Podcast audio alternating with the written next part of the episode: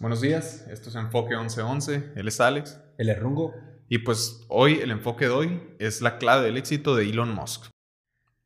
Este episodio es patrocinado por GoBox. GoBox es una empresa mexicana diseñada especialmente para tu plataforma de e-commerce. Oye, ¿y a qué se dedican ellos? Ellos venden cajas de cartón, güey. Ok, entonces ellos venden cajas, no son una paquetería. Exacto. Ok, ¿y qué tipos de cajas tienen? Venden cajas de cartón autoarmables y estándar, de cualquier tamaño. O sea, yo puedo mandar, no sé, desde joyería, Zapatos, güey. artículos deportivos. Lo que sea. Órale, ¿y ¿tienen algún tipo de pedido mínimo? Sí, el pedido mínimo es un paquete de 25 cajas. Perfecto para pequeños negocios.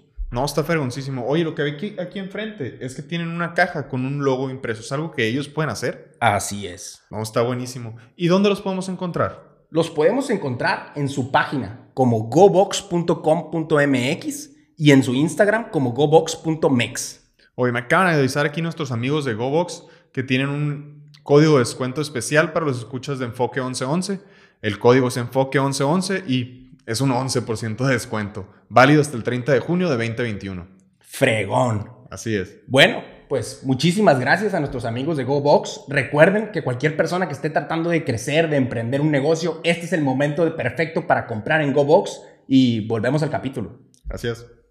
Pues Elon Musk es este millonario, genio millonario que pues, todo el mundo conoce.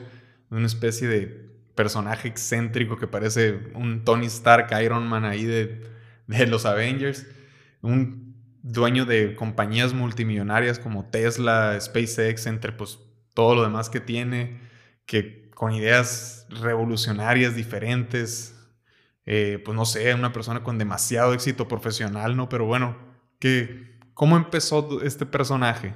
¿Qué, qué fue lo primero? Híjole, pues bueno, Elon Musk es interesantísimo, güey. O sea, me gustaría empezar con el suceso donde él tenía apenas 31 años, ya era un exitoso emprendedor en Silicon Valley y el vato vende su, su empresa y le caen 180 millones de dólares. ¡Wow! Con sus 180 millones de dólares, los agarra y se los invierte todos a tres startups revolucionarias que se iban a meter en una bronca con las empresas o las industrias más complicadas y controladas del mundo, güey. Está, desde ahí te das cuenta de pues, las capacidades o del talento o del ingenio que tiene Elon Musk para lograr lo que logró, ¿no? Si fue capaz de tomar estas apuestas, porque literal fue una apuesta y pues como sabemos ahorita le funcionaron, Sí.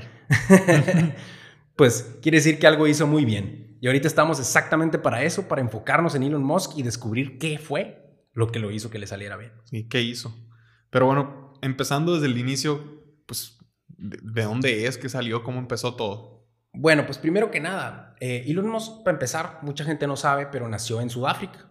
Él nació allá, es hijo de, eh, pues su mamá es modelo y su papá es un ingeniero, pues exitoso se podría decir. Eh, no, él no tuvo problemas económicos en su infancia, ni mucho menos.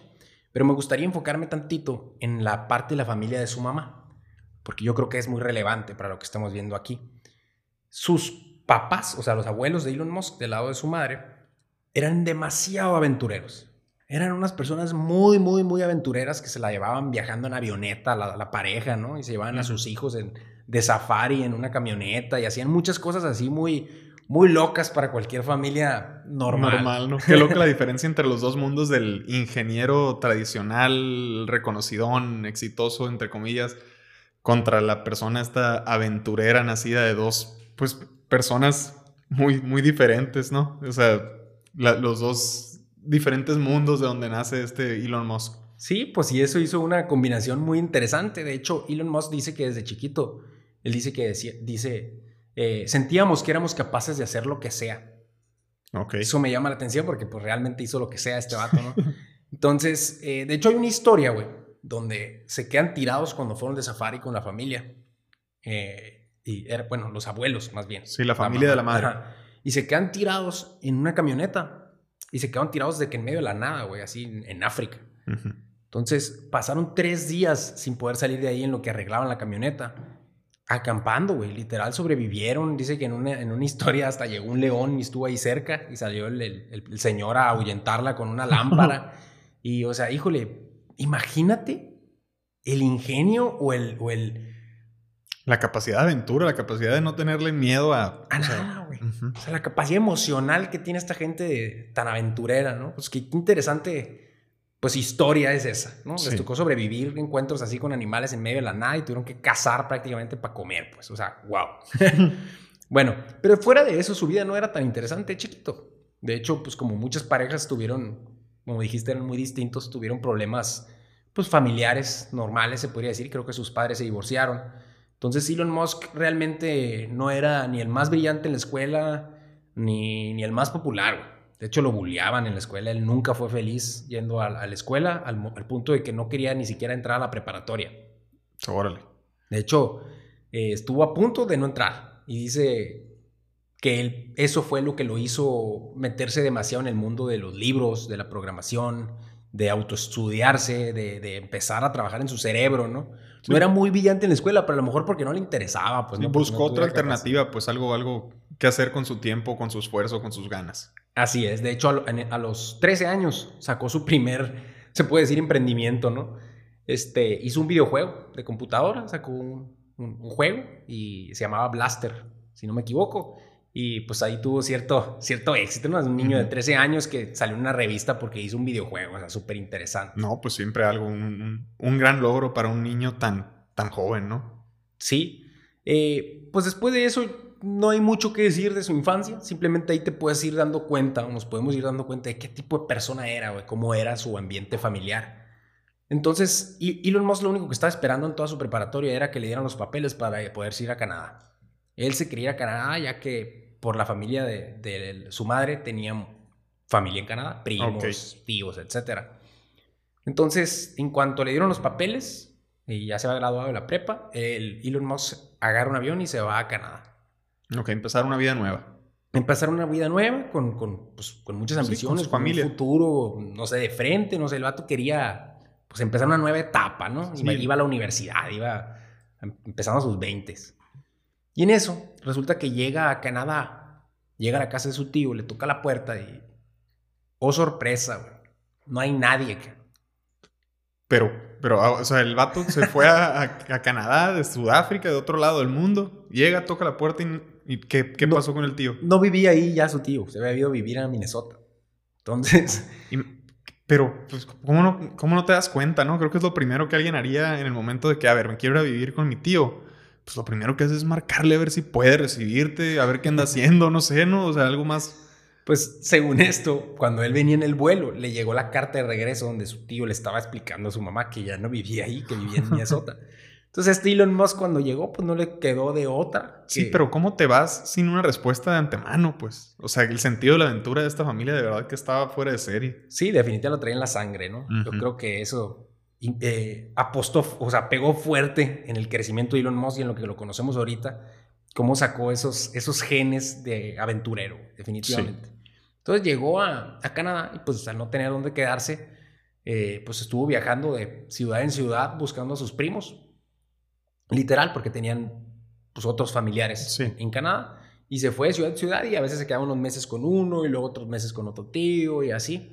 Y cuando estaba en un lado era, eh, estaba trabajando en la granja y a veces estaba trabajando de leñador y a veces estaba trabajando así de, de- de lo que lo podían De dar lo que estaba haciendo la familia en el momento, pon tú. Así es. Entonces así estuvo pues, casi un año hasta que llegó su hermano. Su hermano era un año más chico que él y llega a Canadá. Se llama Kimball. Y Kimball y él se meten a la universidad. Ya se enrolaron ya una vida más o menos normal. Y se- En Canadá. en Canadá. y, Ujú. se- y ya, pues se ponen a estudiar. Pero lo curioso aquí es que uno de sus principales pasatiempos de universitario, güey, o sea, imagínate a los 18, 19 años, y que su principal objetivo de ese momento era buscar gente importante y marcarles por teléfono para agendar una cita. Una cita así con, con quien sea, un, alguien que estuviera haciendo algo en cualquier industria, pon tú, o cómo era la cosa eso. Sí, realmente ni siquiera les buscaban, les, les, interesaba una industria en específico. Estaban buscando gente que ya haya tenido éxito, pues estaban buscando gente que fuera un crack en algo para buscarlo y, tener una entrevista con él y sentarse enfrente de él y le preguntaban de todo. Qué hobby tan extraño, ¿no? O sea, el hecho de dos jóvenes inmigrantes sudafricanos que vengan y te toquen la puerta o te llamen por teléfono como sea para agendar una cita para platicar de, pues, ¿qué onda? ¿Cómo lo hiciste tú para llegar a ser una persona exitosa, no? Esto te habla de la ambición, de cómo, es, cómo estaban cableados estos seres internamente.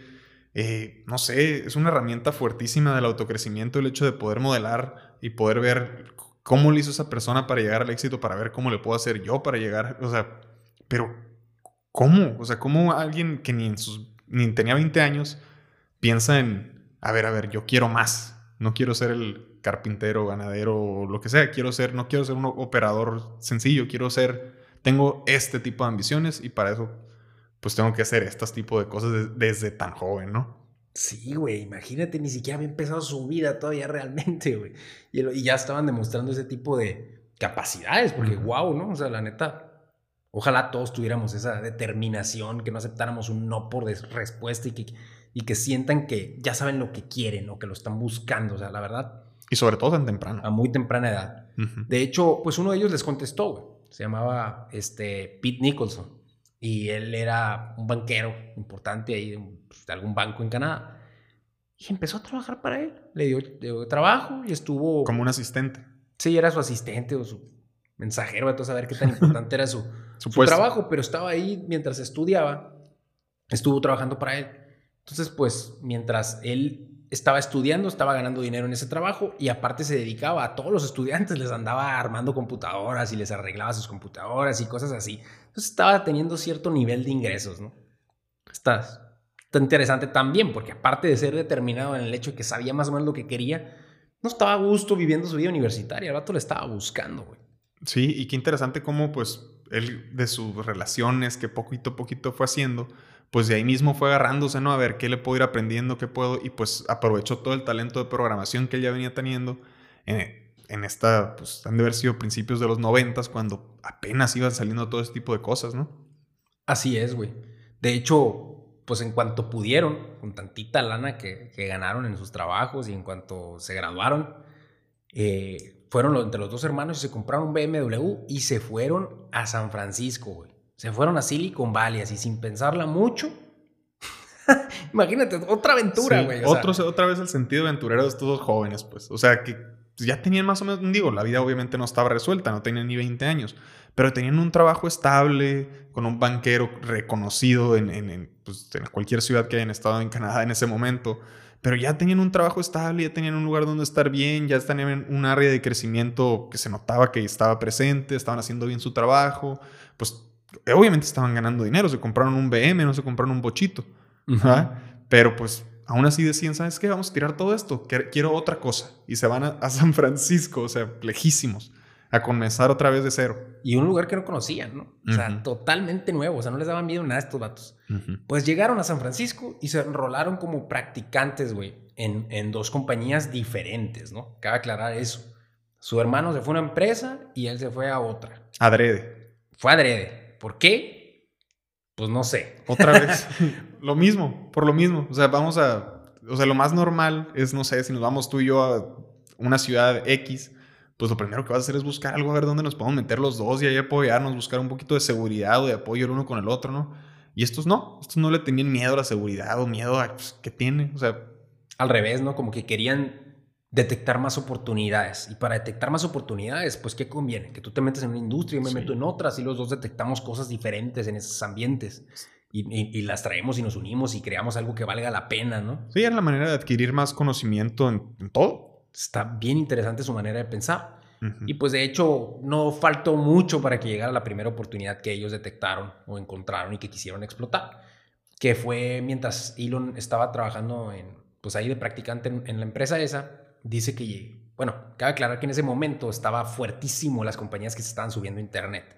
O sea, era el, el, boom del Internet, ¿no? en ese punto com. Sí, estaba saliendo Google, estaba saliendo Amazon, estaban saliendo varias de ese tipo que pues, empezaban a hacer mucho ruido.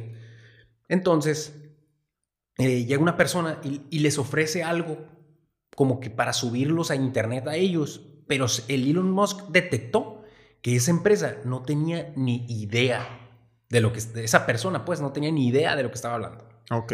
Entonces, cuando Elon Musk se dio cuenta de que esa persona no tenía ni idea de lo que estaba diciendo, pero sin embargo les estaba ofreciendo algo para subir la empresa en la que Elon Musk trabajaba a internet, dijo, "Órale, qué importante, güey, ahí hay un área de oportunidad."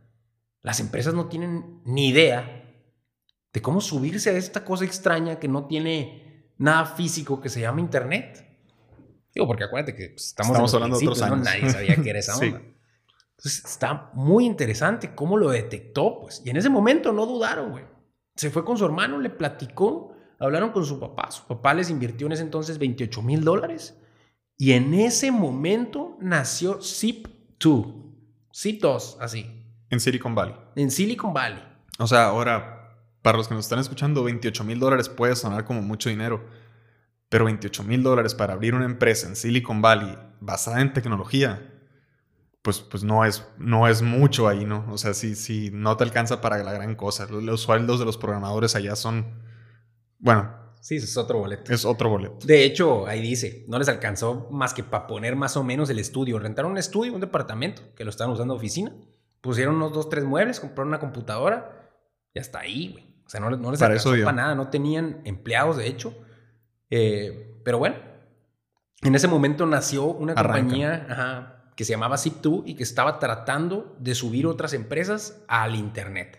¿En qué consistía esto? Lo que ellos querían hacer es lo que ahorita es Google Maps, güey. O sea, para ponértelo muy fácil. Querían ponerte dónde estaba una empresa, de qué se trata esa empresa y cómo llegar a ella con mapita. Entonces eso, pues para ese entonces era súper revolucionario, imagínate. Excelente idea. No, sí, era una herramienta para poder encontrar cualquier empresa en, en línea, pues. Ajá, como una especie de la sección amarilla, pero que estuviera arriba. En Google Maps. es un Google, Maps. Ándale. Y pues se dividían el trabajo. Elon Musk era el programador y Kimball se dedicaba a ir y tocar a las puertas a todas las compañías que se encontraba y les trataba de vender este servicio. Sí, oye, vente, súmate con nosotros, regístrate con, en, en nuestra plataforma, algo así. Así es, pero no, no estaba funcionando. No está funcionando. Dice Elon Musk que no dormía, se la llevaba todo apestoso, no se bañaba bien, está todo el día chambeando. Y a la hora de la hora siempre regresaba al Kimball sin clientes. No encontraban los clientes adecuados. Y ahí entraron a otra fase donde dijeron, oye, hay que reestructurar lo que estamos haciendo. Sí, el modelo de negocio no está funcionando. Así es, el producto está muy bueno. La gente necesita saber cómo subirse al Internet. Sin embargo, la forma en la que se los estamos poniendo al cliente no está siendo la adecuada. Pues. Ok. Entonces ahí decidieron transformar su modelo de negocio y lo primero que hicieron al transformar su modelo de negocio y ya no pensar nada más en Silicon Valley, ir tocando puerta a puerta e irse a nivel nacional. En ese momento dijeron, nosotros necesitamos empleados y necesitamos conseguir inversión. Ok, pero qué interesante esto que vas diciendo porque vienes, si te damos un pasito para atrás, pues son dos, siguen siendo dos jóvenes morrillos ahí que están empezando su primera innovación y se encuentran con una barrera fuerte. O sea, ¿sabes qué? No estamos pudiendo conseguir clientes. ¿Qué te dice eso? te, debe crear muchas dudas internas, ¿no? O sea, a lo mejor te hace sudar en tu producto, en tu proyecto, en tu capacidad, en, muchas cosas. Y estos amigos no, dijeron, ¿sabes qué? El producto que tenemos es buenísimo. Nada, nada de que no, nada de que ya sé que no lo estoy pudiendo vender, pero es buenísimo este producto. Se tiene que poder vender. Solamente hay que transformar el, método, el modelo de negocio para que sí se pueda vender. Exacto. Eso que estás diciendo es, híjole, ojalá lo hubiéramos sabido nosotros antes, ¿no? O sea, hay que detectar que estas cosas muchas veces lo que no está funcionando es el método de cómo llegamos a, no realmente lo que tenemos. Exacto. Eso es lo que les estaba pasando a ellos ahí. Y qué capacidad de adaptación tan joven, pues. Tan rápido, aparte, porque lo hicieron en cuestión de meses y consiguieron una inversión no de un, un, inversionista de venture capital, ni mucho menos. Fue una persona que creyó en ellos, los conoció por casualidad, vio su producto, se dio cuenta que tenían algo que valía más o menos la pena, los conoció y se dio cuenta que estos vatos a como de lugar iban a hacer que eso funcionara, porque los vio demasiado intensos, demasiado interesados, demasiado eh, inteligentes, güey, al mismo tiempo. Entonces dijo, no, hombre, estos vatos lo van, a, lo van a hacer, pues. Entonces este vato no confió en ellos, les invirtió, y pues con inversión ya contrataron a los mejores programadores, y empieza lo que es Zip2 y empiezan a generar ventas, güey. Empiezan a nivel nacional, les cayeron clientes grandes, entre ellos uno de los periódicos más grandes de Estados Unidos, y pues con esa lana contrataban más gente y estaban teniendo pues un proyecto que se estaba volviendo exitoso, güey. Qué fregón, imagínate a los veintitantos años, pues. Sí, joven y ya tuve dueño de una empresa ya, Ya con inversión, ya Creciendo. Creciendo, exacto. Pero, güey, antes del año, antes de que cumpliera un año ya eh, la compañía, a Elon Musk lo sacan de ser el CEO, güey. ¿Lo corren de su trabajo entonces? Mm, Pues no necesariamente, pero los inversionistas lo agarraron y le dijeron, oye, güey, ya no queremos que tú seas el CEO, eres muy terco, eres muy necio, le estás causando muchos problemas a todos los otros programadores, eres muy egocéntrico, tienes una serie de problemas que no dejan a los demás hacer su trabajo, güey. Y no sirves más sacándote de CEO. O sea, tu manera de liderar no es la correcta para Zip2. En pocas palabras, no sabes ser líder y pues déjanos chambear. Tuviste una excelente idea, sigue siendo parte de todo, pero ya no eres el CEO. Y pues lo quitaron de ahí, güey. Imagínate decirle a Elon Musk que, o sea, que es el fundador de la empresa que ya no eres. Ya, ya, bueno, sí eres fundador, pero ya no eres el CEO. Ya no eres el que va a tomar ese tipo de decisiones. Es que él era el emprendedor, pero pues llegó, la emprendió, la empresa tuvo cierto nivel de éxito y ahí era momento de quitarlo porque él no tenía las capacidades de liderazgo y todo eso para que esa empresa pasara de ser una startup chiquitita a algo que pudiera tener sentido, ¿no? Ya administración, a otro tipo de... Sí, otro tipo de problemas de una pues, empresa tradicional, pues. Así es. Entonces, al quitarlo, la empresa empieza a crecer, güey. Y también como al año más o menos, eran, creo que en el año 99, llega Compaq y los compra, güey, por 300 millones de dólares, güey. De ¿En- los cuales al Elon Musk, güey, se empacó 22. ¿En qué año fue esto? 99. 99. Este Elon Musk tenía aproximadamente unos 27, 28 años y ya era un multimillonario con sus, ¿qué dices? 30 millones. 22. 22 millones tenía y no tenía ni 30 años en Silicon Valley como, como dueño de una compañía tecnológica, pues. Un exitazo, güey. Un exitazo. Un exitazo. Sin embargo, güey, no había pasado ni el mes, güey, de que se concretó la venta. Y el vato agarra, güey, y le mete 12 millones de esos 22 a una nueva startup que él estaba fundando que se llamaba X.com. Lo puedes creer, güey. No puede ser. Es que como una persona no, no, no tiene miedo, pues. O sea, simplemente dijo, ¿sabes qué? Pues yo confío en mí, confío en mis ideas y en mi talento y... Digo, este tipo de personas ya, ya son gente que, que ya consiguió inversión, que ya sabe conseguir dinero, que puede levantar el teléfono, pero no. Decidió, ¿sabes qué? No, yo le he puesto. Yo tengo lana, yo le meto. Siempre estaba dispuesto a tomar el riesgo él solo. Ujú. Y de hecho, ¿qué era X.com? Pues era un banco en línea. ¿De dónde viene el banco en línea? De la oportunidad que él detectó con En el Canadá. banquero en Canadá. Que Ujú. se metió desde abajo a conocer esa industria y detectó ciertos problemillas que dijo, oye, esto se puede mejorar. Y al detectar esa oportunidad, dijo, yo creo que todo el tiempo que él estaba con Zip2, él estaba pensando, oye, güey, lo del banco, lo del banco, Sí. lo del banco. Entonces, en cuanto lo sacan de ser CEO, él ya estaba pensando en cómo empezar su siguiente empresa. Y cuando la venden, genera dinero. Él ya estaba listo. Y él ya estaba listo. De hecho, ese dinero se lo gastó todo, güey. De los 22, se compró un carrazo. Creo que era un McLaren. Se compró un condominio. Se compró una avioneta. Y le metió 12 millones de dólares a X.com. Y su dinero, Se fue. bien gracias. ¿no? Sí, se fue. A los 27 años. Bueno, pues ya cuando funda esa empresa, él obviamente ya con un poquito más de conocimientos, ya no el novato que empezó Zip2, agarra y dice, oye, güey, pues yo necesito que esto funcione. Yo ya quiero que esto sea un hit. Entonces voy a asociarme con la gente adecuada. Claro. Agarra el vato y se hace socio de una de las personas que trabajó con él en aquel banco y se lo trae. Ok. Y con otros programadores que trabajaron con él en Zip2. Entonces ya tenía un equipo bastante fuertecito de gente talentosa. Que ya había demostrado capacidades y ya se había visto que tenían ahí el talento para, para hacer cosas increíbles. que ya saben qué, qué hacer, ¿no? Ya, ya, Ujú. ya no están así nomás que papaloteando, o sea, ya cada uno sabe cómo entrarle. Ujú. Y ahí, güey, empiezan los problemas. Porque como en todo, los socios a veces tienen ideas diferentes. En este caso, el, el socio de ese banquero, güey, resulta que pues tenía, o sea, sí quería hacer un banco en línea, pero él se está imaginando algo más tradicional, pues. No traía así que tú digas ese chip que, que, que se puso el Elon Musk de dis- disruptir por completo la industria, ¿no? O sea, él, él está tratando de hacer algo más normal.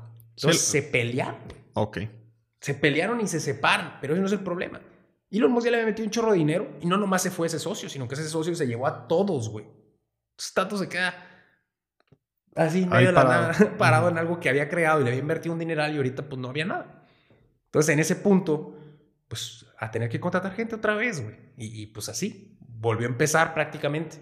Y en el 99, a finales del 99, por fin, sale X.com al mercado. Ok, pero pues qué, fuerte momento, ¿no? El hecho de que tú ya habías confiado en tus programadores, tu gente, ya todo lo que habías trabajado, te trajiste a tu amigo de confianza de Canadá y a la hora de la hora las cosas no funcionan como, como creíste, pues. Y según tú ya eres un emprendedor exitoso que ya sabía cómo las cosas funcionan, ¿no? Y pum, otra vez un, un revés, ¿no? Un revés fuerte. Pero bueno, lo bueno fue que él se casó con su visión, la implementó, güey, y a finales del 99 ya tenía un producto que estaba afuera y tenía 200 mil usuarios. O sea, bastante bien, pues. Pero, como empezó a tener mucho éxito, luego, luego brincó una estrellita por ahí que era, se llamaba competencia con un tal Peter Thiel. Entonces, estas personas no nomás le estaban haciendo la competencia, sino que se pusieron en la misma cuadra de la oficina que ellos tenían. Enfrente, pon tú. Enfrente, enfrente de la calle, ¿no? Ahí estaban las oficinas de ellos. como aquí el Oxxo enfrente del Extra. Ándale, igualito. Y a los mismos niveles, ¿no? Silicon Valley. Entonces el punto es que se empiezan a pelear, güey. Se empiezan a pelear las ideas, los mismos sacaban lo mismo, otro innovaba en esto y el otro vato le copiaba, un vato contrataba a un proveedor y el otro contrataba al mismo. Y así muchas broncas, hasta que los dos dijeron, pues hay que dejarnos de tonterías. Y pues hay que fusionarnos. Y ahí tomaron la decisión donde se unieron y entre los dos ya tenían un millón de usuarios. Uf. Ya pega. Sí, no, no, no, ya pega entre esta compañía de Teal y, la compañía esta nueva de Elon Musk. Ajá, X.com. de hecho, la compañía al fusionarse se siguió llamando X.com y Elon Musk seguía al frente. Seguía siendo el CEO. Pero muy poquito tiempo, güey. Eso duró un año, güey. Hasta que de repente, de hecho, este es un suceso que también es muy importante en, en el sector ahí de Silicon Valley, porque todos los programadores de lo que era X.com ya fusionado se reunieron en un restaurante para evaluar y diseñar una estrategia de cómo sacar de CEO al Elon Musk. ¿Tienes idea de lo fuerte que está eso? Que todos los empleados se reunieron y toda tu gente y socios, colaboradores, etcétera, para decir, oye, güey, ¿cómo sacamos a este vato aquí? o sea, sí. qué loco, güey. Y la estrategia fue, pues, reunirse con los inversionistas, les vendieron la idea de que este vato no era el adecuado, y pues sí, se terminaron sacando, ¿no? Imagínate qué golpe tan fuerte, ¿no? O sea, vas saliendo de tu primer experiencia y te corrieron de CEO. Llegas a tu segunda empresa que fundas y todo el equipo decide salirse. Lo, de todos modos lo logras hacer. Y ya que lo logras, te quieren volver a sacar de CEO y lo logran, te sacan. O sea, ya no puedes tomar. ¿Sabes qué, güey? Sí, güey, sigue siendo accionista, sigue siendo aquí, tú ganas tu lanita, no hay bronca. Pero ya, salte de la oficina, no tomes decisiones, vete, no sé, a mandar cohetes al espacio o a lo que sea. Porfa, ponte a hacer otra cosa. Sí. Sí, y pues literal, güey. Eso fue lo que hizo el Elon Musk. O sea, ya ah, como lo estamos conociendo, güey, era una persona que no se podía estar quieta. Y pues, de hecho, cuando se separó tantito de, de esa industria que se llamaba X.com todavía, de esa empresa, él se fue a vivir a Los Ángeles, güey. Se fue a vivir a Los Ángeles. De San Francisco a, Los Ángeles. A desarrollar otras cosas ya, porque aquí ya no lo necesitaban. Pero para terminar la historia de esta empresa, güey, se terminó llamando PayPal. Yo creo que todo el mundo la conocemos, ¿no? Entonces, Elon Musk prácticamente fue CEO de PayPal, pero antes de que se llamara PayPal. Y pues Peter Thiel es el CEO actual de PayPal todavía. Entonces, esa empresa, güey, empezó a hacer muchísimo ruido. Y empezó a funcionar. Y empezaron a crecer. Hablando de X.com, ¿verdad? Sí, que, pues ahora se llama PayPal. Y en el 2002, güey, llega eBay, que ya era un gigante del comercio electrónico en, en Estados Unidos, ya era un monstruo los agarra y los compra por 1.5 billones de dólares. Toda la lana del mundo. Un dineral, güey. Y a Elon Musk le caen 180 millones ya libres. No puede ser. Imagínate, esa empresa solo vivió tres años, ¿no? O sea, X.com fue una empresa que duró tres años. O sea, de no ser nada, a ser una empresa que se vendió en 1.5 billones de dólares. Imagínate lo poderoso de la visión y de, lo que estaba viendo este que iba a venir, ¿no? Este, este amigo Elon Musk. Es que agarró una industria, güey, suficientemente grande. Agarra industrias enormes y les resuelve de verdad un problema, pues. Le pone una solución a algo que tiene muchísimos usuarios y pues ya luego se lo entregó a una compañía multimillonaria. Mucho más grande. Eso fue lo que sucedió. Pero aquí lo interesante está entonces, pues, ¿qué, ¿qué pudo haber hecho Elon Musk ya que lo habían sacado a decir sí hoy, que le cayeron 180 millones de dólares y tiene 31 años. Sí, ¿no? Meterlos en una cuenta de inversión y, comprarse Kurtzside tickets para los Lakers, ¿no? no, no, no, Muchas cosas pudo haber hecho, güey. Se pudo haber ido a vivir otro lado, comprarse una isla, pudo haber hecho lo que sea, güey. Sí, ya, ya lo hiciste. Pero no hizo eso. No, güey. No lo hizo el vato. Cuando estuvo, que tuvo tiempo libre y, que, libre y estuvo trabajando en Los Ángeles, el vato se empezó a reunir con bastantes diferentes grupos de aficionados al espacio y no nomás aficionados, o sea, investigadores fregoncísimos, o sea, lo más fregón que hay en el planeta Tierra de gente que sabe del espacio. Con esos grupos se estaba reuniendo. Ok. ¿Por qué? Porque él siempre había tenido desde chico un gran interés por el espacio. O sea, él, él, encontraba mucha área de oportunidad en algo que todavía no es tan conocido o tan tradicional. Entonces decía, ahí hay un área de oportunidad gigantesca. ¿Qué? No sabía. Pero se empezó a involucrar con esos grupos de gente que sí sabía más que él. Ok. Empezó a detectar cuáles eran los grupos adecuados y se empezó a involucrar. Y su manera donde se, se empezó a picar ya como que, híjole, ya me quiero meter a este ambiente, fue cuando uno de los grupos estaba tratando de enviar ratones al espacio. Y él los agarra y les dice, oigan, ¿qué les parece si en vez de mandar un ratón, mandamos una plantita en un cohete a Marte y la sembramos allá? Y transmitimos eso con, en video al mundo, para, para demostrarle al mundo que podemos hacer vida en Marte. Que se puede vivir allá, güey. Está qué increíble, qué sí, Pues porque ¿cuál es el fondo del asunto, güey? Que el vato se quiere ir a vivir para allá, o sea, que, quiere llevar vida humana para allá, si no, ¿para qué estaba haciendo ese experimento? Pues? Sí, no, claro que no, pero qué increíble cómo funciona su cabeza, pues, o sea, estamos hablando de que ya con 180 millones de dólares libres, pues ya, güey, ya lo hiciste, pues, ¿para qué te vas a poner a mandar plantitas al espacio? Pues, o sea, ¿estás consciente? Pero este amigo no, este amigo tenía la ambición y la visión y la creatividad para decir, sabes que yo quiero estas cosas que, que nomás existen ahorita en las películas, pues.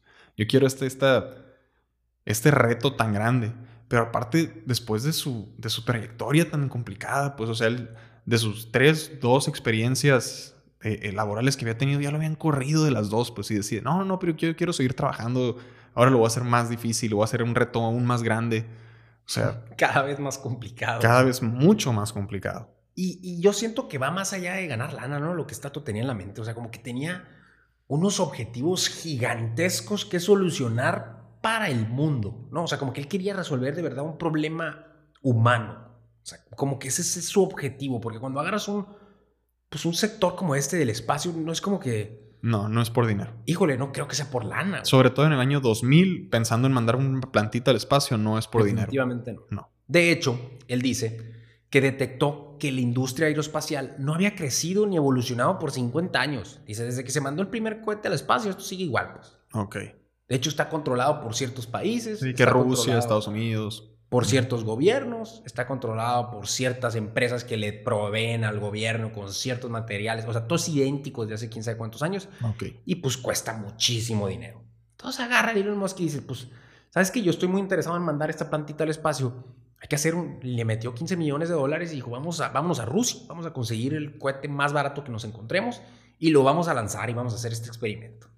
Bueno, regresó, güey, todo lo contrario de eso que te dije. Su plan no fue así. Claro. Regresó enojadísimo porque los rusos definitivamente no lo tomaron en serio. De hecho, prácticamente se rieron de él. Haz de cuenta que pues, este vato, como una persona de 31 años, llega aquí a Rusia a preguntarnos que si cuánto cuestan estos misiles o estos cohetes para mandarlos al espacio él solo con una empresa que quiere fundar. Para poner una plantita allá. O sea, este vato está imbécil o qué. No, y, con, y con 15 millones de dólares, pues. Sí, no, pues, definitivamente no era ni la cantidad adecuada. Yo creo que costaba 10 veces más que lo que este vato estaba diciendo. Pues. O sea, no tenía ni pies ni cabeza su idea para los rusos, ¿no? Claro. Pero ahí está lo padre, para Elon Musk sí tenía. Sí. Entonces, cuando venía de regreso, güey, en el avión, eh, sus socios, que pues eran estas personas súper mega capaces de todo lo que tiene que ver con hacer cohetes y el espacio, venían dormidos, pues en el camino. Elon Musk se puso a desarrollar un plan. Ahí lo ves en la laptop en friega, ¿no? Dicen que cuando aterrizaron, agarra a Elon Musk y les dice, ya sé cómo podemos hacer un cohete nosotros. No necesitamos a los rusos. Y se quedan los vatos así, a ver, compa. Hacer un cohete es carísimo. No tenemos ni los materiales, ni las fábricas, ni la gente capaz de hacer eso. O sea, la neta no, güey. O sea, prácticamente estás loco, güey. Pero el Elon Musk había diseñado un plan donde estaba diciendo, mira, cada vez que se hace un viaje al espacio, se está mandando, se está fabricando y se está mandando un Ferrari. Está carísimo mandar un viaje al espacio porque estás haciendo un Ferrari y lo estás dejando allá. O sea, ya no Sí. sirve, ya no hay regreso, ya no funciona ese Ferrari de regreso. ¿Por qué mandamos un Ferrari siempre que vamos al espacio? Si a lo mejor podemos mandar un Mazda. Ok, suena. Entonces, lógico. ahí con eso te está dando a entender que su objetivo cuál era? Sí. Hacer asequible ir al espacio. Eso es lo que él estaba tratando de lograr. Dijo, ¿por qué, ¿por qué no ha evolucionado esta industria y por qué todo está tan frenado? Porque es carísimo, güey. Y porque lo controlan dos, tres jugadores y punto. Hay que cambiar el juego. Hay que transformarlo. Imagínate lo cambiante que debe haber sido el decir, ¿sabes qué, güey? En vez de que cueste 800 millones de dólares, tiene que costar esto, güey. Sí, esto no. nomás. Para hacer muchos viajes en vez de hacer uno cada quién sabe cuántos años. ¿Y cuál era la meta de, de, de, de esto, de hacer de los cohetes? ¿Cuál era la meta de, de este momento, de esta empresa nueva de, que hace cohetes? ¿Y cómo va a ganar dinero? O sea, ¿cómo, cómo lo va a hacer rentable? Muy, muy buena pregunta, güey. Pues Yo creo que todos tienen esa pregunta. La cosa es esta, güey. Él lo que quería era hacer un American Airlines del espacio, güey. O sea, literal, ese es el objetivo final. Él lo que quería es una empresa lo suficientemente capaz para hacer un producto lo suficientemente asequible para que pueda ir y venir y traer y llevar gente, ¿no? Para poder poner vida en Marte. Porque él ya sabía que eso tenía oportunidades, que tenía capacidades Marte, que se pueda vivir allá, ¿no? A lo mejor las va a tener en el futuro. Puede ser. Pero entonces, eh, con esa idea nace SpaceX, porque cuando ya regresa él con su plan del cohete, se va y busca al ingeniero más fregón de todo Estados Unidos, un vato crack que sabía hacer cohetes, que se llama Mueller. Ok. Y ya va, lo encuentra, se lo trae SpaceX, le vende la idea y empieza esta, pues ahora famosísima empresa, ¿no? Pero, pues imagínate tú los retos con los que se deben de haber enfrentado, güey. O sea, estás tratando de cambiar una industria que no es fácil para nadie, güey. Y tú la quieres cambiar y quieres ahora poder hacer con una empresita y 30 changos ahí, poder mandar un... Está pero súper complicado. No, sí, sí, sí. No, no, es, no es el reto o meta que cualquier persona normal se pondría, pues. Es de plano algo fuera de serie. Y pues nació en el año 2002, güey. Ujú. Nació en el año 2002. Sin embargo, él quería hacer su primer lanzamiento de cohete 15 meses después. ¿Y cuánto le tomó? 15 meses después ya quería mandar un cohete. Le tomó tres años estar listo el cohete para tratar de lanzarlo. O sea, Sí, ¿no? ¿sabes lo que significa Sí, eso? no, no, no, no. Llegaron, güey. Dijeron, ya está ensamblado el cohete, ya está listo, vamos a lanzarlo. Lo pusieron y lo trataron de hacer el lanzamiento. Y de hecho eso fue en Estados Unidos. Y resulta que falló una válvula, güey.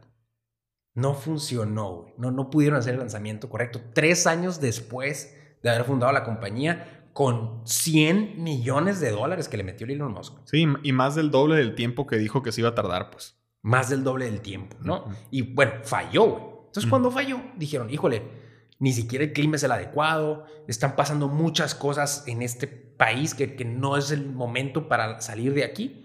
Y detectaron el punto ideal, que fue en una isla en medio de la nada, güey, acerca de Hawái. Ok. Y dijeron, aquí, aquí es el punto ideal. Imagínate lo complicado, Rumbo, que debe haber sido, güey. Llevarse toda una industria de cohetes para poder hacer un lanzamiento en medio de la nada, güey. No, no. Y lo difícil para tomar esa decisión, pues. O sea, tú ya le invertiste mucha, mucha lana a que se hiciera en un lugar, que tienes todos los ingenieros, toda la gente capacitada, científicos increíbles, todo. Es, gente muy, muy preparada, de sueldos muy, muy, muy, muy caros. Pues no, no es así, no, es voltear hamburguesas, pues. O sea, es, de plano algo del nivel más alto de, de- de- conocimiento para que puedan llegar a hacer este tipo de cosas, ¿no? Y ahora decirles, oigan, jóvenes, pues nos vamos a, a vivir una islita ahí cerquita de Hawái, ¿no? ¿Qué onda? Y medio acampando, ¿no? Porque Sí. no hay nada de lo adecuado para sobrevivir bien, pues. Vamos a llevarnos todo. Imagínate, ¿no? güey? Eso, ese, eso ese reto, de verdad, a los que los vivieron. ¿Qué, qué, qué pasaba? Lance? A ver si le ponen una película, yo creo que cualquier ingeniero de ahí, güey. O sea, Sí. ¿Cómo debe haber estado el asunto? Pero bueno, el punto es que se fueron para allá, instalaron todo y en el 2006, o sea, un año después de que no pudieron hacer el lanzamiento. Tienen todo listo, van a hacer el lanzamiento, viene el Elon Musk, están todos listos, hacen el, el, el, El- el lift-off Sí. y en eso, güey, se despega y se vuelve a caer en la plataforma. Sí, o sea, otro año y nada. Nada, güey. Y para tener todo listo, después de que hicieron las investigaciones de qué es lo que había fallado, esto y el otro, se tardaron hasta el 2007 para poder volver a tratar de hacer un lanzamiento. güey. O sea, 2007 cuando nació en el 2002 la compañía. Y en el 2007, ya estando ahí, hicieron el lanzamiento. La tercera es la vencida. destapó el cohete y vaya, y antes de salir de, de la Tierra empieza a sacudirse y se cae. Entonces tampoco, de tres nada. Tampoco funcionó, güey. Dicen que fue uno de los momentos más tristes de SpaceX. O sea, que todo el mundo estaba cabizbajo y que el Elon Musk los agarró a todos, los reunió y les dijo, señores, estamos en esto a largo plazo. Y nosotros lo vamos a lograr.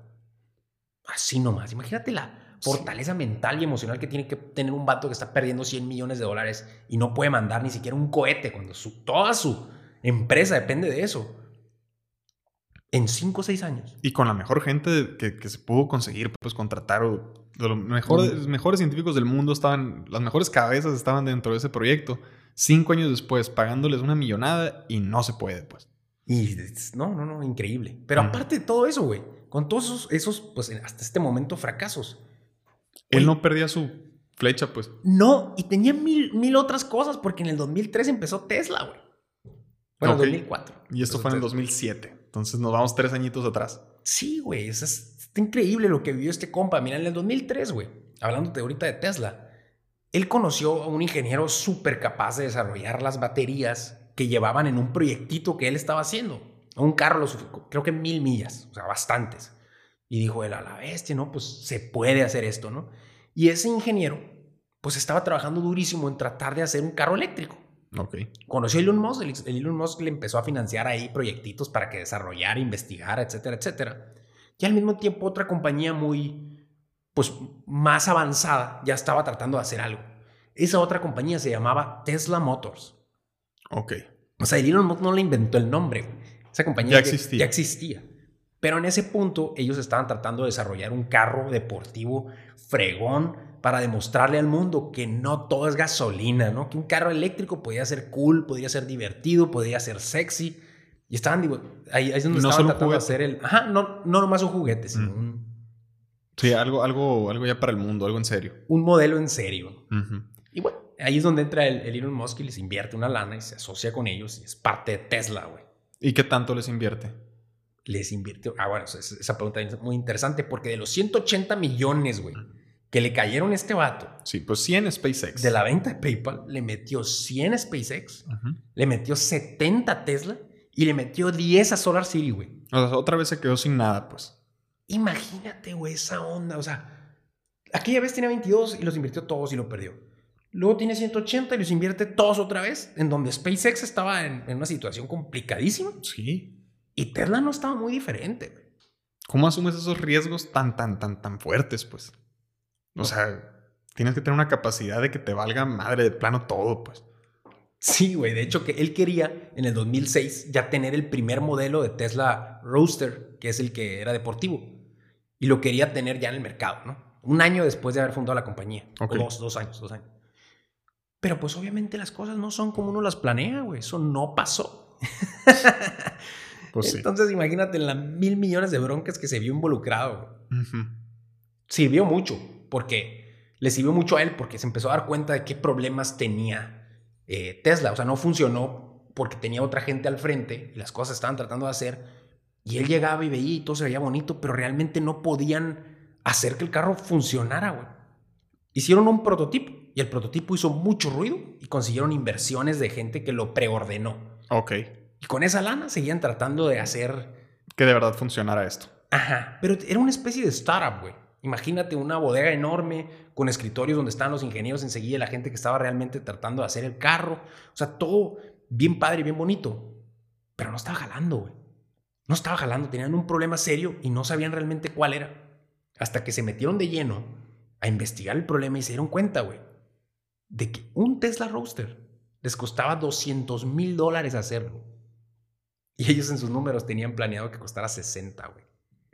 Una diferencia enorme. O sea, más de tres veces. No, hombre, es increíble. Y ahí estamos hablando del 2007 ya, güey. Despuésito de eso se viene la crisis económica del 2008. No, y además estás hablando que en el 2007 era su peor momento, porque en, en SpaceX ya tenía todas las pruebas que había hecho, las había fallado todas, y en Tesla pues andaban, pues estaban muy, muy, muy, muy fuera de los números que necesitaban para poder hacer un carro comercial.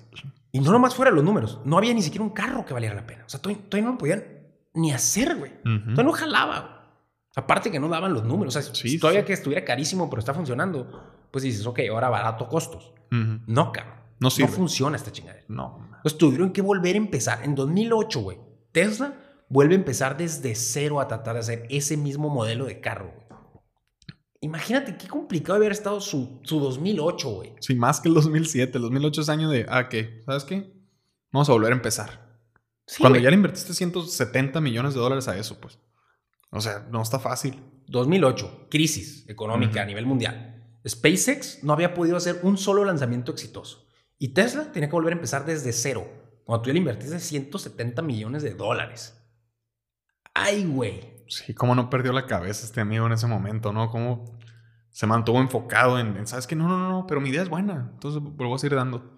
Y estamos haciendo las cosas bien y, y se metió. De hecho, algo que hizo muy bien el Elon Musk fue el hecho de que no le dio miedo y el hecho de que agarró y dijo, cuando las cosas están difíciles, yo le voy a apostar el doble. O sea, no nomás, híjole, pues hay que entrarle, hay que sacarlo a, a flote. No, no, no, güey. El vato se metió de lleno, a fondo, ahí donde empezó a asumir las, riesgas, las, las riendas él también en, en Tesla. güey. Ok. Ahí se hizo cargo de Tesla también y dijo, esto va a jalar porque va a jalar, güey. Y estaba entonces al frente de una compañía en SpaceX que veía todo muy complicado, en nada estaba funcionando, y una compañía en Tesla que prácticamente estaba volviendo a empezar. O sea, esa era su situación actual, güey. Pero, o sea, volviendo tantito, qué momento tan difícil, ¿no? O sea, en su historia, pues él ya era alguien que, pues, le habían caído, o sea, en el 2008, imagínate su cabeza. O sea, tengo todos estos problemas. Yo ya era un multimillonario, yo ya lo había hecho. ¿Por qué invertí todo, güey? O sea, pero no, pues él nunca perdió su foco, él nunca perdió el hecho de que no, no, no, espérate, lo que estoy haciendo está bien, o sea, yo voy por, voy por buen camino, o sea, esto es lo que quiero hacer. Qué fuerte su carácter, ¿no, güey? Su convicción por, lo que, por su visión, güey, por lo que estaba pensando realmente. Sí, estando en dos compañías como CEO enormes que ya estaban por tronar, pues. Y en ese momento, en Tesla, güey, le salían 50 artículos diarios de revistas, etcétera, etcétera, etcétera, burlándose de cómo la compañía valía pa' pura bestia. Sí, y él, ¿no? Porque él era la cara de todo esto. Obviamente él, ¿no? Imagínate Mm. lo que se han de haber burlado a este vato que metió 180 millones en algo que seis años después seguía fracasando totalmente. No, fuertísimo. Ala, fuertísimo. güey. Pero bueno, de repente, a finales del 2008, güey, a finales del 2008, SpaceX por fin logra algo, híjole, único. Yo creo que la primera vez que una compañía privada y sobre todo de ese tamaño lograba un, un- un logro, pues un logro tan importante, güey. O sea, no puede ser, güey. De repente, en ese año, a finales del 2008, hicieron el primer lanzamiento efectivo. Salió de la faz de la Tierra un cohete de SpaceX. Ya después que ya no se podían permitir ningún error más, ¿no? Ya que ya estaba, ya era lo, lo último que les quedaba ya de, de- de- de dinero para poder hacer un cohete y para poder ir. Qué bueno que lo dices, güey. De hecho, Elon Musk había dicho, quedan dos. Dos nomás. Dos oportunidades. Dos oportunidades. Fracasa. Y valió Wilson. Ya no, no hay ninguna otra, pues. O sea, no, no- nadie, nadie le va a invertir a esto, obviamente. O sea, ya, se acabó. Después de seis años de estar tratando de lanzar un cohete donde él lo pronosticó que iban a ser 15 meses, tardó seis años, pero lo logró, güey. Ok. Entonces, de hecho, le dicen, cuando le preguntan eso, dice, creo que fui muy optimista con los tiempos, pero lo logramos. sí, qué bonita manera de ver las cosas, ¿no? Perspectiva. Bueno, seguía de todas maneras en un, en un problema complicadísimo.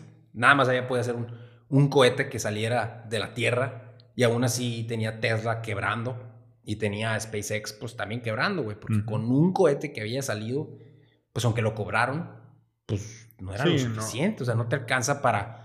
Mira, sobre todo, aunque ya demostraron con eso sus capacidades y dijeron, mira lo que podemos hacer.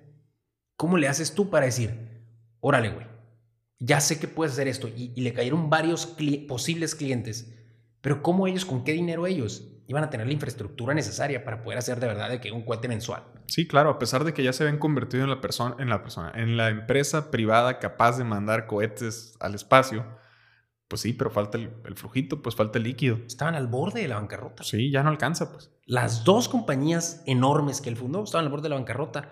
Y en ese momento ellos lo describen como una, una estrategia milagrosa, así lo dicen. Ok. Porque así de la nada, así a finales del 2008 o entrando 2009, a punto de quebrar, a dos horas de que quebrara la empresa, las empresas. consiguieron una inversión. Resulta que SpaceX ganó una licitación en Washington, algo para el gobierno, y pues se, se embolsó una buena cantidad de dinero. Y después de eso, dijo él, ok, yo este dinero lo tengo que usar en SpaceX, pero necesito salvar a Tesla. Entonces empezó a moverse con conocidos, familiares, con todo, y trató de alguna manera pedir un crédito, sacó un crédito y a él apostó 20 millones y le dijo a todos los inversionistas de Tesla, oigan, yo le voy a meter 20 millones de dólares y este va a ser el plan, esto es lo que vamos a hacer. Ustedes le tienen que meter lo mismo y lo vamos a lograr. Y, los, los jalaron. Qué fuerte. Pero imagínate la, la habilidad de este Elon Musk para de verdad manejar esa presión, ¿no? O sea, estuviste presionado tanto tiempo, por fin sale esta licitación que te va a ayudar a poder agarrar aire. Y todavía dices, a ver, a ver, a ver, no, espérate, vamos a meterle 20 millones a esta otra también. O sea, ¿cómo es posible que otra vez te vayas a, a, meter a este mismo problema otra vez? Pues, o sea, si ya vas, vas apenas sobreviviste, pues. Sí, apenas sacó la cabeza del agua, ¿no? no, no, no, déjame, sí, otro busito. Híjole, pues qué difícil, pero qué fuerza. O sea, este vato quiere decir que tiene una capacidad de mantenerse enfocado bajo presión increíble, güey. Increíble. O sea, eso lo, lo, distingue del resto, güey. Entonces, a partir de ahí empezaron a funcionar las cosas. Pues no tan rápido. Me imagino que fue una serie de complicaciones diferentes para que empezaran a funcionar. Pero ya Elon Musk, con una reinversión en las dos compañías y con un plan serio y con ya cierta tecnología e infraestructura desarrollada, y con obviamente las mejores mentes al respecto en los dos equipos, empieza a decir, oigan, ahora el plan es este, güey. Y en SpaceX, por ejemplo, empezó a diseñar varios modelos diferentes y de cosas distintas que quería hacer para lograr en el espacio, como mandar una cápsula Dragon con gente, como hacer cohetes que fueran ir y venir, güey, y estacionarse de regreso en la Tierra para hacerlos reutilizables. Empezó a pensar, ¿cómo hackeo yo la industria? Sí, ¿qué, qué, ¿qué puedo hacer disruptivo para que esto de verdad sí pueda funcionar? Pues? ¿Cómo le gano al sistema? Empezó a pensar el vato. Y en el 2010, güey, hicieron efectivo un, viaje, un, lanzamiento de un cohete Falcon 9. Y en ese momento las cosas prácticamente empezaron a funcionar. Ok, este Falcon 9 fue el primero que ya podía ir y venir. Sí, así es. Ok. No, qué increíble. Y después de eso, pues creció muchísimo la industria, güey. Creció muchísimo la industria. Ponte a pensar pues cuánto valía la industria de mandar cosas al espacio en el 2005 y cuánto valen las cosas de mandar cosas al espacio ahorita, con tantos satélites, con tanto internet, con tanto con tanto futuro ahí arriba, güey, que se puede crear o interactuar con, o sea, se abrió un mundo, literal, se abrió un mundo nuevo. Entonces, este, pues la industria vale muchísimo más. ¿Y quién la controla y quién manda eso? Pues la gente que tiene las mejores capacidades. Él acababa de disruptir una industria gigantesca, güey. Porque él salía, pero mucho, muchísimas veces más barato. Él podía ir y venir y reutilizar ese cohete que, inventó para que fuera y viniera. Él tenía una tecnología brillante donde te, permitía llevar mayor peso, o sea, mayores cargas y cobrarlos mucho más barato. Entonces, tenía todas las de ganar ahí, güey. Sí, era, era por mucho el más competente en su industria, pues. Así es. Que además nomás estaba manejado por, por gobiernos y por países y ahora está manejado por, por por iniciativa privada, pues, o sea, está interesantísimo esa parte. Qué brillante, güey, la verdad. Es sorprendente lo que logró ahí y por, por ser persistente, güey, por encontrar un nicho que necesitabas hacerle un cambio y tener la capacidad de apostarle todo lo que está en ti para lograr ese cambio, conseguir a las mejores gentes y que todos trabajen contigo para de verdad hacer que eso suceda, pues. Híjole, está, de verdad está muy, muy pasado el lanza. Y nace de un objetivo de poner vida en Marte, ¿no? No sé, ¿quién, Sí, de hecho, yo creo que eso es lo que quiere hacer todavía, porque dice, dice cosas como, para, cuando, para que se haga realmente una colonia en Marte, que sea... Es una colonia de gente. De pues. gente, güey. Y que sea una realidad. Él dice, tenemos que hacer que el costo para llegar allá sea menor de un millón de dólares. Porque obviamente si cuesta muchos, muchos, muchos millones, pues es imposible, eso nunca va a suceder. Pero él cree que sí, güey. No, no, pero deja tú lo, lo importante del trasfondo de esto, pues no es tanto el hecho de que si va a costar uno va a costar 100 millones, no. Es el hecho de que el vato ya tiene un número en la cabeza, el vato ya tiene esa idea, el vato ya de verdad en lo que está trabajando ya no nomás es mandar cohetes, es, no, no, no. Mi objetivo final es hacer un cohete que te lleve a Marte para que vivas allá con una colonia de gente. O sea, ese es su objetivo ya desde ahorita, desde hoy, desde hace 10 años, a lo mejor, desde hace, no sé, 20. Y con todas las oportunidades que esa colonia puede tener, ya planeándola para eso. O sea, te das cuenta de lo que se puede hacer con los conocimientos que tenemos como seres humanos ahorita. De inicio. Sí, pues es muy diferente a cuando empezamos a vivir hace, no sé, güey, Ujú. chorrocientos años aquí. Pues a lo mejor las cosas se fueron dando como se fueron dando, pero no está planeado. Pues ahorita él ya quiere ir allá y hacer las cosas como se, se planean desde inicio, así que ¡pum! empezar una vida ya. Qué ¿Qué, increíble. qué pasaba de lanza? De hecho, él dice, güey, que él quisiera terminar su vida allá, güey. O sea, en sus últimos años, él quisiera irse a vivir allá a Marte y allá morirse. Sí, es una persona muy excéntrica. Sueña cosas que muchos jamás soñaríamos, ¿no? Pero es, es simplemente una persona fuera de serie. Definitivamente. Y pues bueno, también eso, eso empezó a funcionar en SpaceX. Ahora vamos viendo qué pasó con Tesla, güey. Tesla en el año 2012, obviamente cuando Elon Musk agarró las riendas con esa poquita inversión de la que hablamos hace rato, él agarra y dice, ¿sabes qué? Tenemos que hacer que las cosas funcionen. Y para que hacer que las cosas funcionen, ya hicimos mucho ruido con el carro deportivo, pero ahora tenemos que hacer un auto que sea un estilo de vida, güey. Que sea totalmente icónico para Tesla, esa es la palabra. Entonces lo que hicieron fue desarrollar el Tesla modelo S, que es ahorita el carro, el carro más utilizado en Silicon Valley, ¿no? Todo el Sí, mundo lo tiene. mundo. ¿Por qué, güey? Porque significa algo. Si tú tienes un Tesla S, pues eres una persona innovadora. Eres una persona que se preocupa por el medio ambiente. Sí, contribuyendo. Eres una persona que tiene, pues, buen nivel económico. Eres una persona, no sé, güey. Dice muchas cosas de ti traer un Tesla. Y no deja de ser un carrazo, ¿no? O sea, no dejas de tener un carro pues, de un alto nivel de lujo, pues. Chulada de carro. Pero si te fijas, lo que hizo él fue agarrar la industria y decir, ¿sabes qué? Todas las porquerías que tiene la industria automotriz, hay que cambiarlas, güey. Hay que mejorarlas, que no dependamos de la gasolina, que no dependamos de... Que no contamines el medio ambiente. Sí, güey, que las agencias de carros, cuando vas, no dependa de que te- se te friegue el carro para venir y, y que tú ganes dinero. Sí, ahora que hasta, hasta que está diciendo que los carros sean autónomos ahorita. Un sinfín, güey, de mejoras que había en esa industria. Esta todas las aplicó, güey. De hecho, comprarte un Tesla es más parecido a comprarte un iPhone que comprarte un carro, realmente. Sí. O sea, este vato lo que hizo fue hacer un gadget de tu carro, güey. Y ese, y ese era su objetivo. De hecho, un Tesla en la noche, güey, se actualiza el software así como el iPhone, güey. Entonces, si tú te compras el modelo 2019 y de repente es 2020, tienes las actualizaciones que tiene 2020, igual que como Sí, si tú sí. ese, el nuevo. De hecho, ellos no manejan modelos, por lo mismo que estamos diciendo para mejorar este, pues la industria.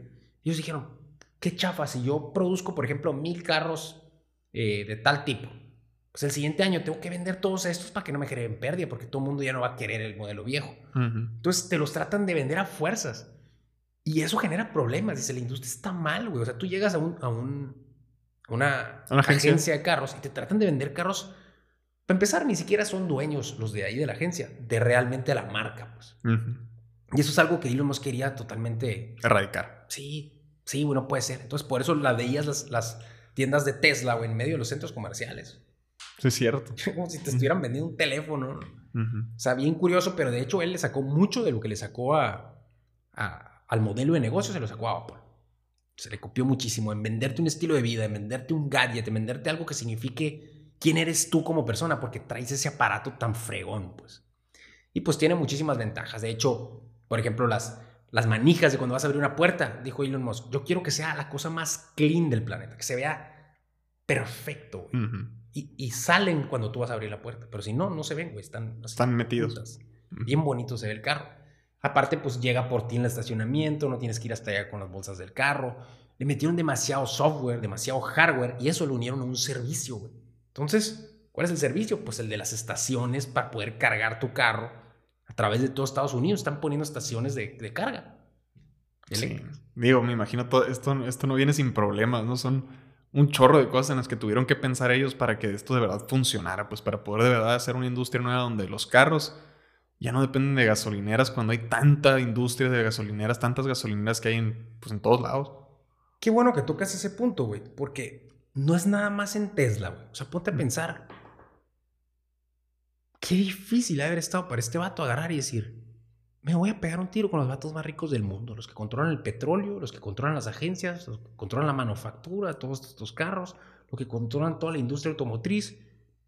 Y, y, pues voy a cambiar eso, porque lo más adecuado para el planeta es esto otro. Ajá. No es lo que estamos haciendo actualmente. Y lo mismo en Ujú. SpaceX. Sí.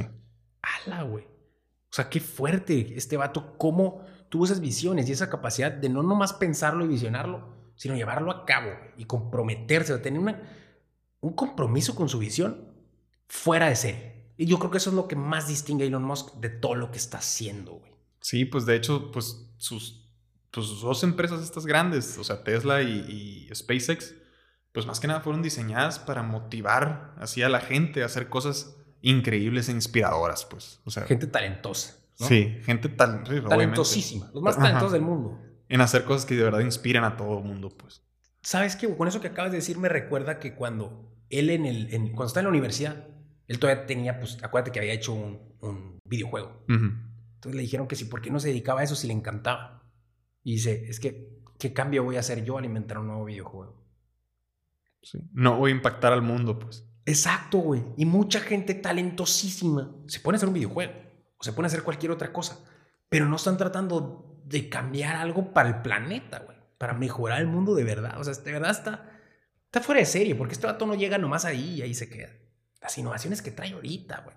El Hyperloop, que lo trata, lo quiere poner entre Los Ángeles y San Francisco, güey, entre Los Ángeles y Las Vegas es que es una tecnología que por medio de imanes abajo de la Tierra, en un, túnel, en un túnel, tú vas a andar a 800 millas por hora más rápido que un avión y vas a llegar ahí con todo y tu carro a otra ciudad. Qué cosa tan brillante, pues, pero, Pato, quieres solucionar el problema del tráfico. ¿Estás consciente de lo, lo que significa el alcance de las visiones que tiene este compa y lo que pone en juego? Sí, no quiere crear un planeta increíble. Por eso a lo mejor y se quiere llevar todas estas ideas después a Marte, ¿no? O sea, que diseñar de cero el planeta ya. Así es, güey. De hecho, tú, pues tuvo que crear una compañía que se llama The Boring Company para poder hacer hoyos lo suficientemente grandes para poder empezar a hacer eso. Pero tuvo que crear esa compañía, la compañía del Hyperloop. Le está metiendo a Tesla aguacate, literal. o sea, quiere inventar una cosa que se llaman robotaxis. Porque ya ves que los Tesla traen el autopilot. Ajá. Entonces, con el autopilot, los quiere que hacer un ejército de robotaxis, así como, como Uber, güey. Pero imagínate que tú estés en tu oficina, te llevó tu carro, tú te quedas en tu oficina y mandas a tu carro a chambear como si fuera Uber y a ganarte dinero para pagar ese mismo carro o, simplemente para ganar más lana. ¿Qué cosa tan pasada de lanza lo que está inventando este vato, güey? Y también qué padre para la persona para la que pasó el robotaxi, pues tú puedes ir chambeando, de todas maneras esa cosa maneja solo. Sí. Bien fácil, te bajas en tu oficina, te bajas a donde vayas. Trabajar tú en lo que trabaja por ti tu carro. Híjole, está padrísimo, güey. Y también está trabajando en un camión Tesla. Imagínate trailers al rato que sean como Teslas, o sea, como autopilot, llegan a donde tienen que llegar, ya el chofer no perdió un chorro de tiempo, el chofer no te robó la gasolina, y muchas cosas. Está evitando muchos problemas, aparte de la contaminación, híjole, pues es, brillante lo que se le ocurre, aunque a veces le salen algunas cositas mal, ¿no? Obviamente. Sí, no, no, no, no es perfecto. Cuando sacó la camioneta, no hace poquito que era prueba de, balas y ah, le pegaron un fregazo ahí y se rompió el vidrio. Sí. En plena presentación. Las cosas no siempre van a salir bien, pero yo creo que eso es lo que más le podemos... Eh, aprender, ¿no? Sí, güey. Definitivamente lo que más le podemos aprender es su determinación con su visión. Sí. Yo creo que podemos resumir aquí por decir que la clave del éxito de Elon Musk en su vida profesional fue su capacidad de poder de verdad poner todo en la línea, todo, todo, todo en la línea, para poder lograr sus, sus, pues, su visión, ¿no? Más que nada. Y pues es el poder de la convicción que él tiene consigo mismo de poder lograr sus ideales y de todo lo que él tiene en la cabeza, pues. O sea, sí es una, es una habilidad increíble, pues. No, no es algo así que, que lo ves en, en cualquier otro lado, pues. No, porque aparte de eso que acabas de decir, sus metas son. O, su visión es. Es la indicada. Sí, o sea, es una visión gigantesca, güey. Y está llegando a todas las personas capaces de ayudarle en eso a que le ayuden. O sea, ¿cómo, logras eso? ¿Cómo convences a toda esa gente? Es, es, que todo es clave de su visión, pues tan inspiradora, pues que él quiere solucionar problemas del mundo, pues quiere eliminar el tráfico a lo, a lo que se puede, quiere hacer que gente pueda vivir en Marte, quiere lograr por completo disruptir y, hacer de la, manera, de la mejor manera la industria automotriz, que es una industria que viene de más de 100 años para atrás. O sea, y además el calentamiento global, ¿no? Por ahí, de una vez. No, hombre, está impresionante, güey. Pues de hecho, pues ahí trae Solar City, que es una empresa que también está haciendo paneles solares y se está poniendo en todos Estados Unidos. Creo que es la empresa privada de electricidad más fuerte de Estados Unidos ahorita. Es que Elon Musk, aparte de todo lo que hizo, güey, sus compañías se interconectan, si te pones a pensar. Claro. O sea, ¿cómo va a funcionar el Hyperloop? Va a ser, el, o sea, definitivamente el, el poder donde va a sacar ahí la energía va a ser eléctrica. Pues. ¿Y quién le va a dar esa energía? Tesla, güey. O Solar City. ¿Y de dónde saca la tecnología de las baterías, no sé qué, Solar City, para guardarlas en la casa? Tesla, güey. ¿Y de dónde salen acá los paneles, no sé qué? De Solar City. O sea, entre las tres, o cuatro, o cinco, quién sabe cuántas tiene ya, todas están conectadas y tienen un mismo fin, güey. Mejorar la vida humana.